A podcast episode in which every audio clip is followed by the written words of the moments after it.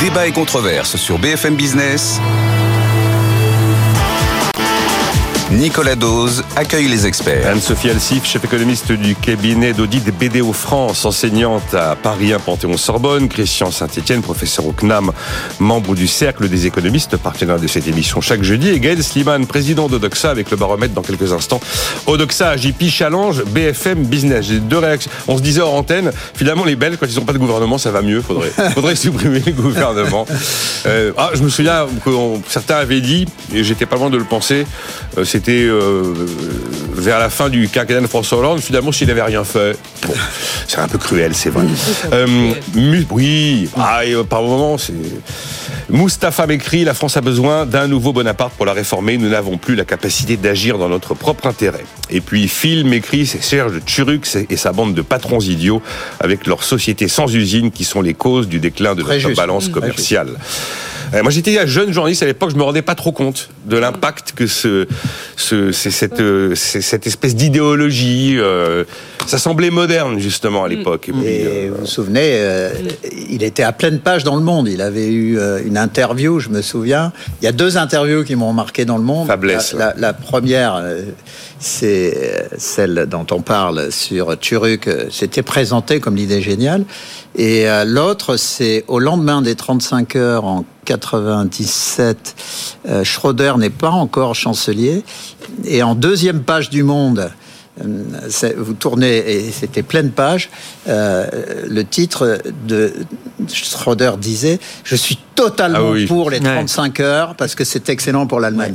Oui, mais pour les, 30... avec l'énergie. Hein. Pour les 35 heures, mais pas en France, mais, pas en Allemagne. Euh, non, mais c'est vrai que quand, quand tu arrives avec une idée qui semble révolutionnaire, on a envie de l'acheter parce qu'on se dit waouh. Et puis finalement, bah, celle-là n'était pas une bonne idée. Quand on dit bah il y a un peu de chômage, tiens, on va prendre le même travail, on va le partager. Bah, on s'est rendu compte que c'était pas aussi simple. En fait, on revient à ce que vous disiez tout à l'heure, Nicolas. L'idée qu'on va créer des richesses en travaillant moins. Euh, bon. Bah, pourtant, l'Allemagne. C'est faux depuis 2000 ans. Il n'y a aucune raison que ce soit vrai demain. Quoi, les, les 4 jours là Dans certains secteurs. Oui, mais les 4 jours, c'est pas de la RTT. Non, hein. Mais dans certains secteurs de l'ingénierie, il y a l'idée de travailler moins parce qu'il y a plus de productivité. Oui, mais bon, euh, qu'on décide dans des secteurs où c'est possible d'adapter totalement le temps de travail, décider avec une loi unique d'imposer une hausse de salaire immédiate aux entreprises, euh, à toutes, t-shirt à taille unique, c'est pas quand même exactement la même chose. Mais c'est pas de ça dont on parle. Bah, bah bon. Euh, alors, euh, voilà. On termine l'exercice 2023 beaucoup moins bien que prévu. Normalement, on arrive en fin d'année, on a un acquis de croissance et ça permet d'imaginer que la perspective de l'année qui s'ouvre est plutôt bonne. Là, l'acquis de croissance, je crois que c'est 0,1. Et donc on a inscrit 1,4 dans le budget 2024 de croissance. Ça suppose, ce, ce chiffre, toute une série de... Ce, sont corrélés à ce chiffre euh, l'ensemble de ce que l'on peut espérer en termes de création de richesse et de recettes fiscales. Si c'est pas 1,4 mais 0,6 comme le dit l'OCDE, ça va coincer. Anne-Sophie, à Bercy, on se dit qu'on révise maintenant, là, ça y est. Visiblement, la semaine prochaine, si j'ai bien compris, Bruno Le Maire attend que euh, le gloubi-boulga des secrétaires d'État soit terminé, et bam, on révise la croissance. Je sais pas si on dit on passe de 1,4 à 1,5, ou si on dit, oh, ah ben on va peut-être passer de 1,4 à 0,9, vous voyez.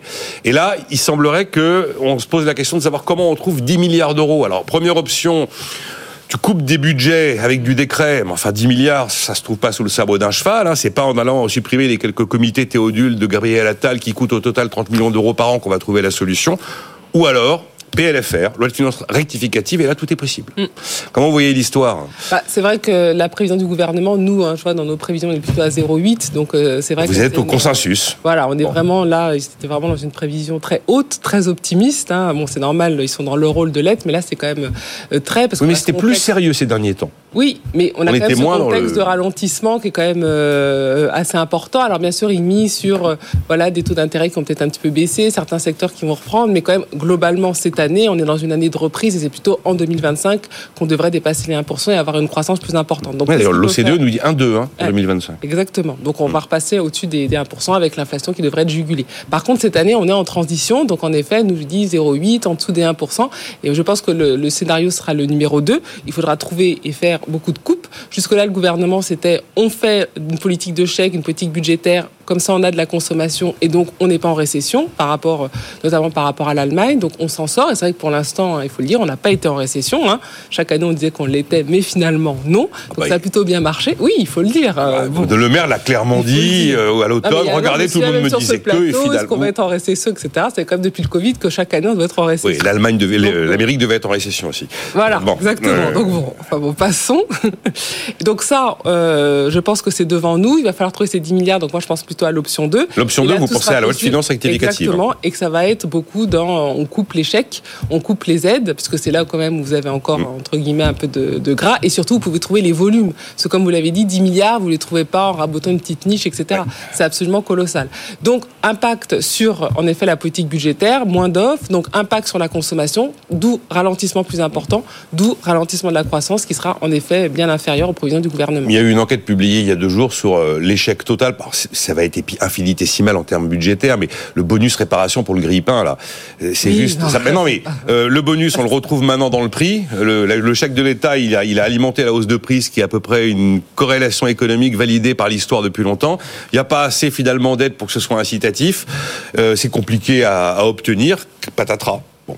mais bon, c'est vraiment le volume. 10 milliards, Christian, 10 milliards. 10 milliards 10 milliards Alors, sur euh, la, conjoncture, c'est le premier semestre qui est difficile. Pourquoi? Et euh, bah, bah. vous l'avez dit vous-même, parce que l'acquis de croissance est faible, parce que euh, le paradoxe, c'est que dans les phases de décélération des prix, vous avez un resserrement des marges et généralement des recherches de productivité dans les entreprises. Euh, vous avez des plans sociaux qui sont annoncés discrètement. Euh, vous avez le textile habillement où euh, on vire par milliers tranquillement. Ça fait pas trop les news parce que c'est des milliers de magasins qui ferment plutôt qu'une usine colossale. Mais ça, ça, ça, ça conduit à ce que les créations nettes d'emplois cette année ont tourné à 200 000, euh, on va peut-être être à 20 000. Bon, donc euh, on a une économie au premier semestre qui est en ralentissement. S'ajoute à cela, le, malgré tout, on l'a beaucoup évoqué dans cette émission, la politique monétaire. Euh, on a une politique monétaire. Je vous ai même pu vous poser la question. on a une politique monétaire en Europe comme si on était aux États-Unis. Sauf qu'aux États-Unis, c'est un exportateur net d'énergie, c'est une économie en pleine rénovation, avec des investissements massifs dans le numérique et, la transition verte. Et euh, l'Europe est quasiment à l'arrêt.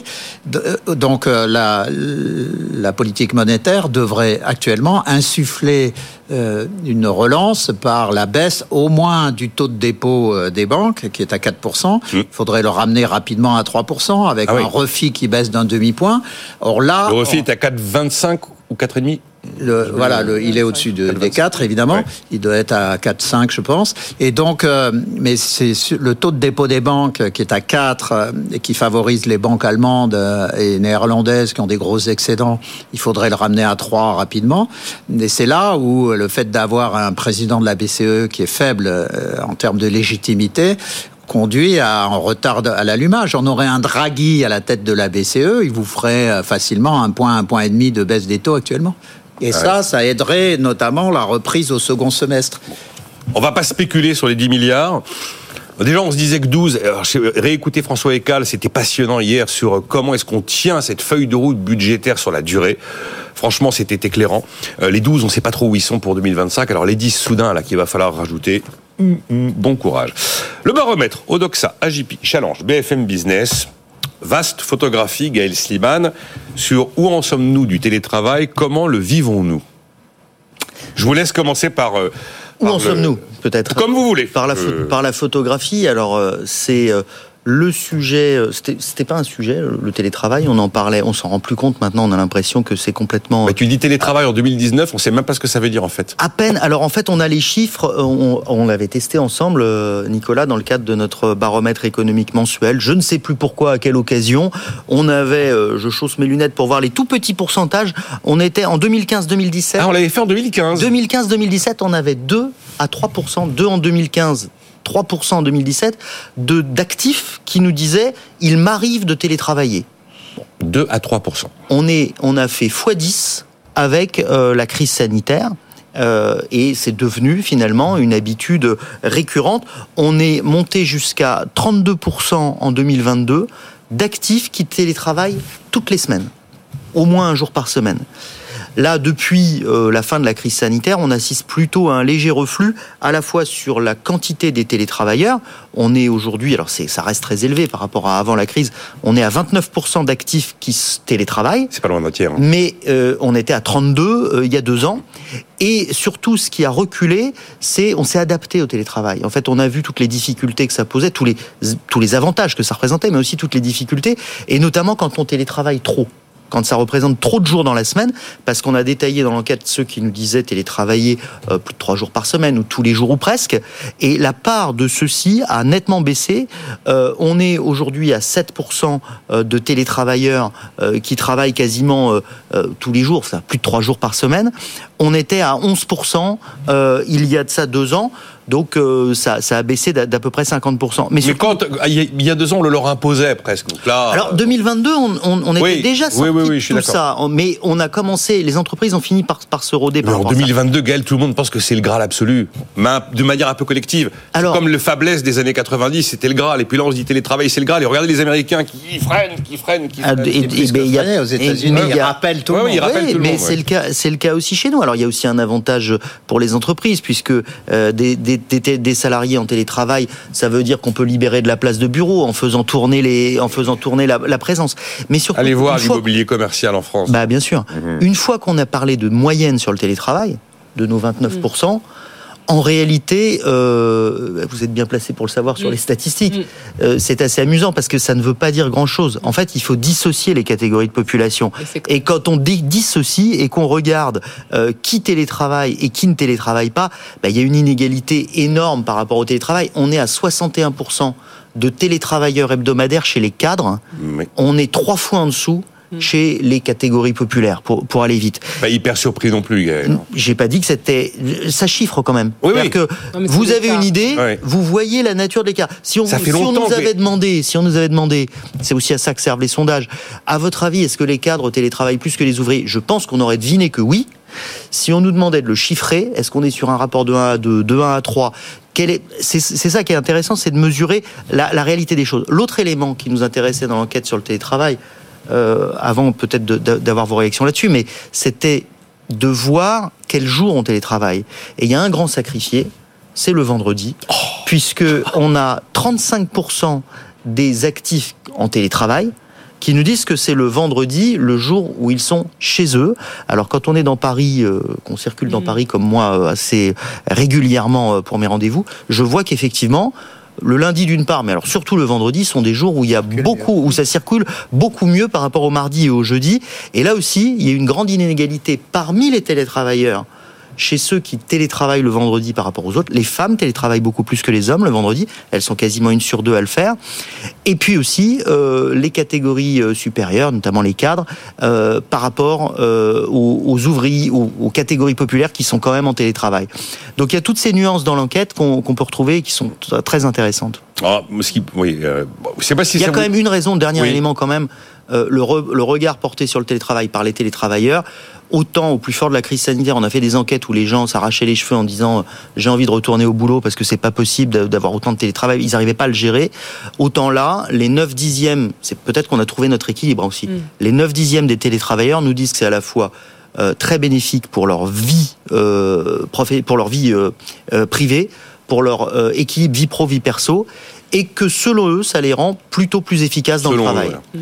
Ouais, non, c'est intéressant parce que il y a un phénomène. Quoi. Il y a vraiment un phénomène quand on voit les chiffres effectivement 2015 que vous rappeliez et les chiffres. Là, on est vraiment post-Covid, mm. donc on n'est plus dans cette espèce. C'était un peu le, c'était un peu l'angoisse en 2020-2021. Les 30% qui télétravaillent, ils travaillent moins de jours qu'il y a deux ans aussi. Ben oui, puisque on est. Euh, Comment ça, ils travaillent moins de jours qu'il y a deux C'est-à-dire le, le ah, nombre ah, de travailleurs, ils sont tombés à deux jours, c'est ça? Exactement. On est sur un rapport moyen à deux jours de télétravail pour les télétravailleurs et c'est surtout la part de ceux qui, qui télétravaillaient trois ou plus, trois jours ou plus, certains même tous les jours, hein, qui s'est effondré. On est, on est aujourd'hui à 7%, quand même 7% des actifs qui télétravaillent plus de trois jours par semaine, euh, mais on était à 11% euh, il y a de ça euh, deux ans.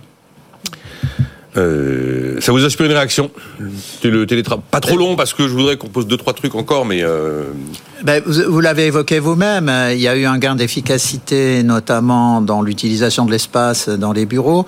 Euh, on, on, estime que le télétravail a permis de réduire euh, l'espace dévolu aux salariés d'environ 15% Alors on a euh, dans, dans, le moment de grand délire sur le télétravail où on pensait que les 30% allaient monter à 50%, hein, mmh, mmh. parce qu'on est, on est redescendu ah, on de, monter, ouais. de, 31 à 29, mais il y a une époque où on pensait que ça allait monter à 50.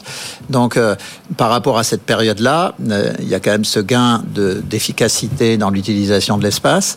Il y a quand même aussi, euh, néanmoins, une, une, réflexion sur euh, ce qui a été théorisé aux États-Unis euh, depuis très longtemps, c'est la machine à café, c'est-à-dire ce lieu où les informations circulent hein, et euh, où vous apprenez... L'intelligence collective de la machine voilà, à café. Que, qui, qui, toutes les infos qui passent pas par l'écrit, euh, mais qui sont clés sur... L'écrit avec le stylo. Hein, parce que... Voilà.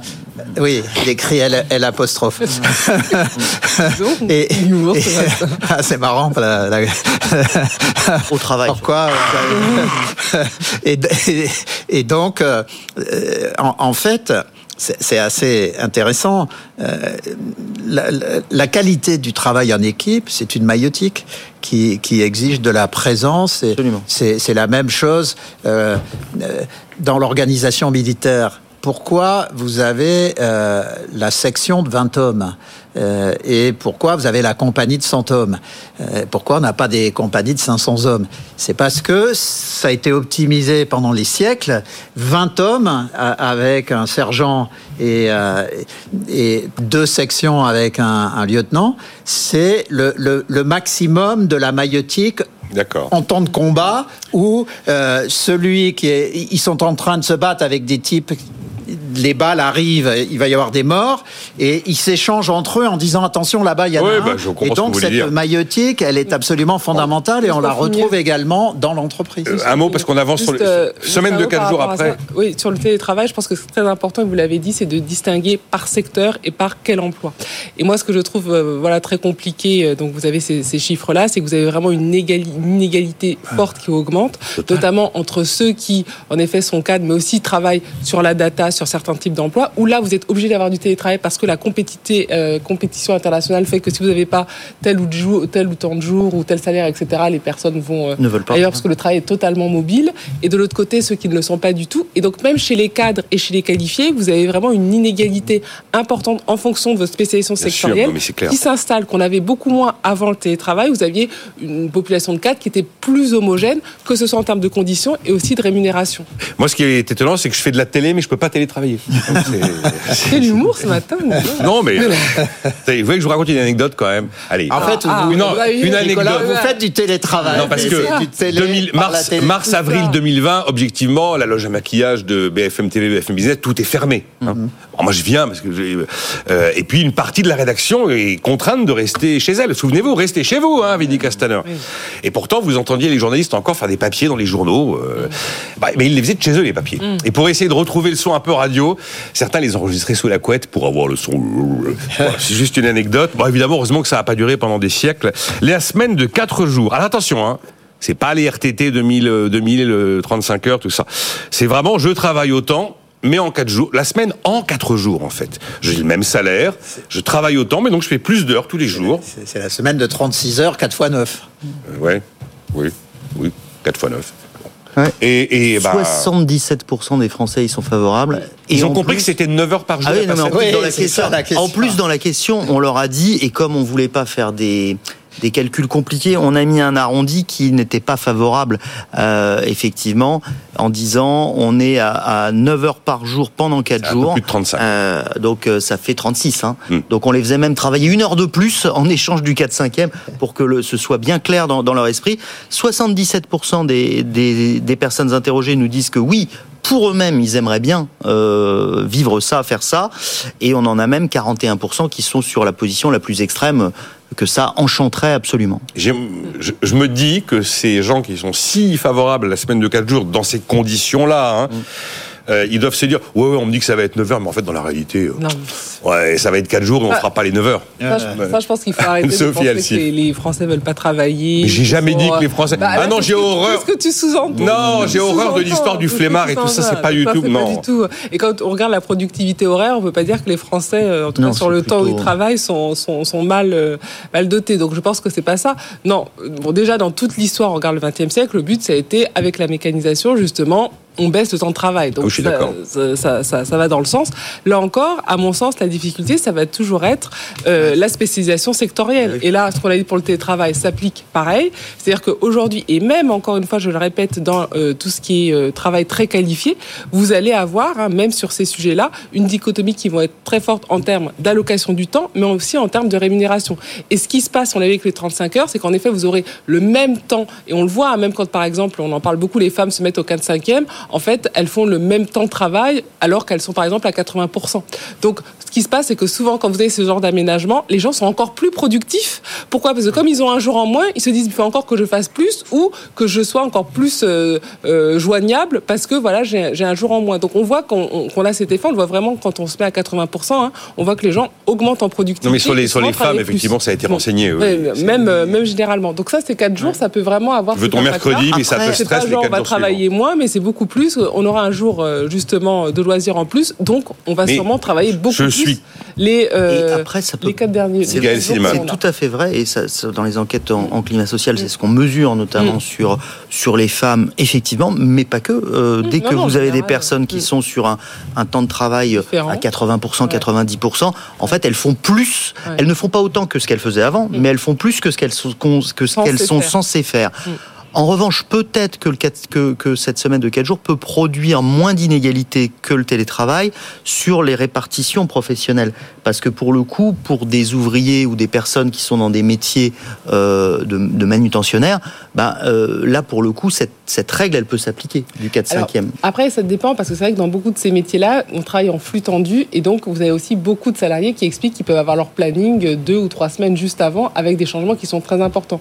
Et on voit que quand on a ce genre d'amélioration, c'est plutôt les cadres et les, les professions qui, qui sortir aussi. on l'a avec les 35 heures, et les autres qui voient plutôt une dégradation en travaillant de plus en plus en flux tendu et à la demande. c'est vrai que s'il y a une journée qui est sacralisée, ça peut peut-être permettre dans l'organisation du travail de, de, de, de mieux, si vous avez, c'est 4 jours par semaine, mais vous ne savez pas à l'avance. C'est ça. il faut les savoir à l'avance. Si, si une semaine, c'est du lundi au vendredi, mais la semaine d'après, euh, c'est du lundi au jeudi, mais la semaine d'après, c'est vous qui travaillez le vendredi, samedi, dimanche, parce qu'il va falloir Exactement. Si vous êtes dans la restauration ou euh, dans le nettoyage ou euh, pour les transports, il faut, ça ne va pas s'arrêter le week-end. Mm. Donc ça pose des problèmes d'organisation qui sont significatifs. Je vous propose un truc, on fait les experts pendant une heure et demie du lundi au jeudi et plus le vendredi. Il n'y a plus d'actu éco le vendredi. Il n'y a pas de bourse, il ne se passe plus rien. On enterre l'actualité le vendredi. À voir. Mais arrête, mais oui, mais oui, mais oui. Puis il n'y a pas le samedi dimanche. 3 euh, minutes, 3 minutes 30. Hier, il est un peu plus de 8 heures du matin. Tombent les résultats de Total Energy. Un peu plus de 19 milliards d'euros de bénéfices nets. une annonce que 40% du cash flow de l'entreprise sera reversé aux actionnaires. Le dividende augmente de plus de 7%. Il atteint 3,01%. Dans les minutes qui suivent, euh, les médias embrayent. Est-ce que c'est choquant? Est-ce que c'est scandaleux? Et c'était parti pour la journée. On allait faire du total bashing. Moi, je ne sais pas si vous qui entendez ces chiffres, vous êtes vent debout parce que euh, c'est l'entreprise et la seule qui, lorsqu'elle annonce ses résultats, crée un phénomène. Il y a un marronnier journalistique autour de Total. Même LVMH qui annonce de bons résultats, ça n'émeut personne. CMA-CGM, il y a un an, annonce les meilleurs résultats de l'histoire de France pour une entreprise, ça n'a ému personne. Quand on s'intéresse à un individu, c'est Bernard Arnault dans les médias. Quand on s'intéresse à une entreprise, c'est Total Énergie. Et tout le reste, fou, en dehors des radars. Euh, j'ai trouvé ça assez incroyable jusqu'à un de mes confrères hier considère que oui, il y avait une sorte de réflexe pavlovien qui peut-être allait trop loin. Je me trompe dans mon dans, dans mon indignation indignée là Non, mais ce qui est choquant, c'est que on n'a pas beaucoup de temps, il faut les droits C'est que hein. par l'absence de fonds de pension, ces ah, dividendes vont être versés tout de suite vont être versés aux Américains plutôt qu'aux Français. C'est le seul truc choquant parce que une économie dans laquelle les entreprises gagnent beaucoup d'argent et les dividendes retombent dans la poche des actionnaires et, des fonds de pension, c'est le fonctionnement de l'économie anglo-saxonne et ça marche. Nous, par l'absence de fonds de pension, les dividendes, ils partent à l'étranger. Mais là, vous allez bien au-delà de la réaction médiatique. Bien sûr, bien sûr. je pense qu'il faut être quand même euh, beaucoup plus nuancé parce que vous avez encore une fois un contexte. Donc c'est pas, euh, et vous l'avez dit, LVMH, etc. Très souvent, il y a des unes sur les grands profits, etc. On a eu tout le débat hein, de savoir s'il y avait une taxation. Donc ça, c'est toujours et tout le monde est d'accord qu'il faut et que c'est bien d'avoir des grandes entreprises, etc. Là, ce qui, ce qui peut euh, être compliqué, c'est en effet le contexte, parce que comme vous le savez, vous avez beaucoup de gens qui ont eu des baisses de pouvoir d'achat, qui ont eu une augmentation de leur prix de, donc de l'énergie, qui ont vraiment donc été paupérisés, et de l'autre côté, vous annoncez ces bénéfices et beaucoup de euh, d'argent public a été donné, euh, voilà, aux, aux, consommateurs pour pouvoir payer leurs factures. Donc, on a pris quand même, on en parle assez ici, plus de 20 points de dette en, gros, à cause du point d'énergie. je suis d'accord, Anne-Sophie, Non, mais juste pour finir, c'est... C'est pas la distribution qui fait les profits de Total. On l'a compris, et c'est ah pas total. Parce que tout le monde ne le croit pas. pas total. Oui, ils font les profits en dehors de France. Et puis dans l'exploration-production. Ils paient les impôts, etc. Donc il n'y a pas de sujet. Mais c'est la symbolique. Quand vous êtes, euh, en effet, dans ce contexte-là, vous ne pouvez pas dire ah ben non, ça n'existe pas. Vous êtes euh, journaliste. Gaël, si vous avez un mot là-dessus, on a vraiment oh. moins d'une minute, mais un, euh, mot. J'y reviens pas les jours suivants, je vous promets. Un mot ou quelques. Non, je radote souvent, donc. Un mot ou quelques chiffres sur la, la focale médiatique ou des réseaux sociaux qui peut parfois être excessive sur, sur, certains sujets. Euh, s'agissant de l'image de Total, c'est pas la grande entreprise qui a la meilleure image auprès du grand public, c'est clair. Mais de, à chaque fois qu'on s'éloigne d'une grave crise, type Erika, etc., euh, qui a marqué l'opinion publique. L'image de Total remonte dans l'opinion et on est plutôt sur une grande entreprise qui peut osciller autour des 50% de bonnes, de bonnes opinions. Alors c'est moins que la plupart des entreprises françaises. Hein. On a les trois quarts des Français ont une bonne image des entreprises. Donc c'est plutôt moins. Mais ce n'est pas aussi catastrophique que ce que l'image euh, médiatique ou sur les réseaux sociaux peut renvoyer. Bon, on a fait, ce qui était impressionnant, voilà, par exemple, RMC est toujours en relation, vous savez, avec les auditeurs qui, qui appellent, et en fait, il n'y avait pas d'indignation dans les réactions de enfin, une entreprise qui n'a pas d'actionnaire, elle, est. Non, mais on ne sait pas sur le système, sur Total, etc. C'est plus le contexte, comme on a eu des débats sur euh, quand il y a eu le Covid avec la pharmacie, sur les numériques, quand il y a eu le. Donc voilà, c'est ça le, le, contexte. Tout le monde, une entreprise. Tout le monde veut faire son plein d'essence le moins cher possible. Mm. S'il n'y a pas des groupes pétroliers qui investissent dans, dans le pétrole, il y a un moment, euh, on fera plus son plat ou on le fera plus cher aussi. Enfin, Bon. Bon. et désespéré, Anne-Sophie. dit, ah, vous êtes, il journaliste, vous connaissez le contexte. oui, mais je suis d'accord. Bon, bah voilà, je voulais dire juste un mot du total, du total bashing parce qu'à à 9h30 du matin, je me disais, ouf, ça va, ça, ça va déménager. si, on, parle du contexte sur Total. le taux de pauvreté qui augmente euh, et vous avez des marges euh, voilà, dans l'agroalimentaire qui sont importantes. Bon, bah voilà, ça crée, on ne peut pas nier le, contexte et qu'il euh, y a des conséquences. Dans le contexte, vous avez aussi l'environnement, puisque c'est une entreprise pétrolière. Donc vous avez tous les lobbies verts qui sur Total. Alors, Moi, d'autres entreprises, je me dis ils investissent énormément dans la transition écologique. Je me dis qu'on a besoin. on, ah a besoin. Oui, on a fini là. Euh, mais effectivement, on a probablement besoin des milliards de ces majors pétrolières pour accélérer les investissements verts, parce qu'ils en font. Hein. Bon, c'est le contexte. Euh, ah ben vous voyez, j'aurais dû garder plus que 3 minutes. Il y avait plein de choses à se dire. Bon, merci Gaël Sliman pour euh, le sondage au Doxa, JP Challenge BFM Business. Euh, profitez-en parce que c'est la semaine de 4 jours, donc moi je disparais demain. Euh, merci Christian Saint-Etienne, merci Anne-Sophie Alsif. Demain, bien sûr, 9h, ce sera vendredi. À demain. Nicolas Dose et les experts sur BFM Business.